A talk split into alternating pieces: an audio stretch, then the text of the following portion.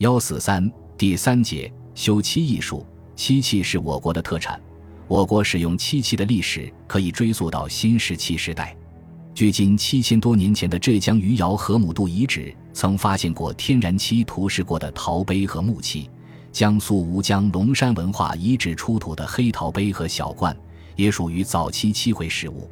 商代遗物中尚未有完整的漆器出土，但有确凿的证据证明商代已广泛的使用漆器。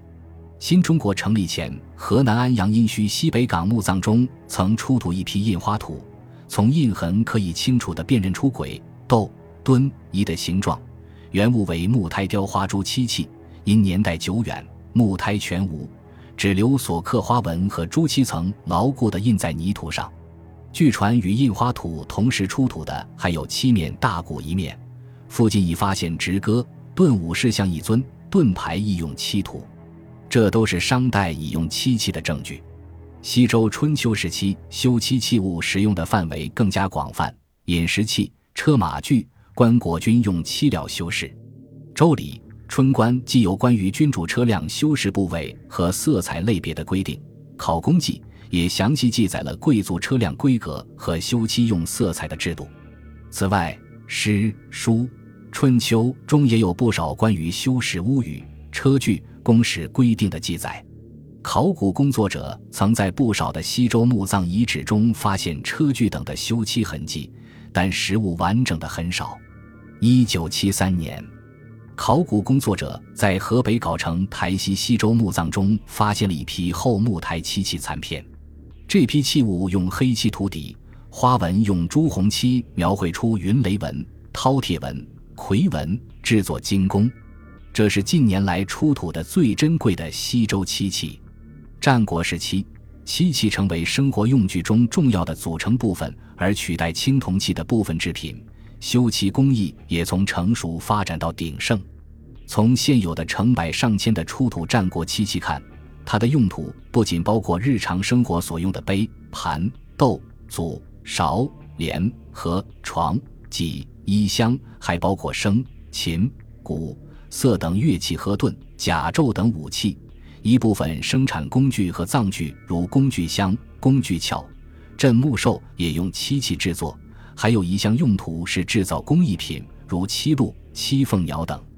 漆器的制作过程分成型和装饰两部分。成型就是制胎，可分为木胎、加铸胎、皮胎、竹胎等。木胎即用木料做起成型，其中又分琢木成型、旋木成型、卷木成型几种。琢木成型是用刀斧砍、削、挖、雕，或把已做好的透雕、浮雕拼接；旋木成型是用旋床加工成型。卷木成型则主要应用于胎薄轻巧的器物，如杯、帘等。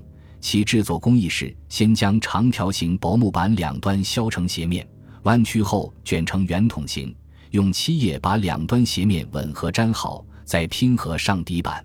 加铸胎先用木料、泥土做成模具，然后逐层用漆灰裱上麻布，干燥后除去模具，表面磨光、修漆、彩绘。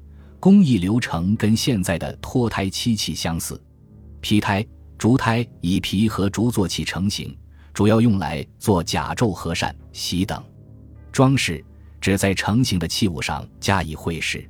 战国时期的漆器绘饰有彩绘、镶嵌、针刻、金银铜扣、金银彩绘等，手法灵活，千姿百态。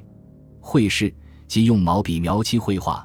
多是线条画、和平图画相结合，镶嵌即在器物表面镶嵌云母片、蚌壳等；针刻是在修好的漆面上用针或其他尖利工具刻出细如发丝的花纹线条；金银铜扣是把金银铜制的扣器套在器物的口沿或底圈，起装饰兼加固的作用；金银彩绘纸描金描银等。此外还有贴金。战国漆器出土以湖北、湖南。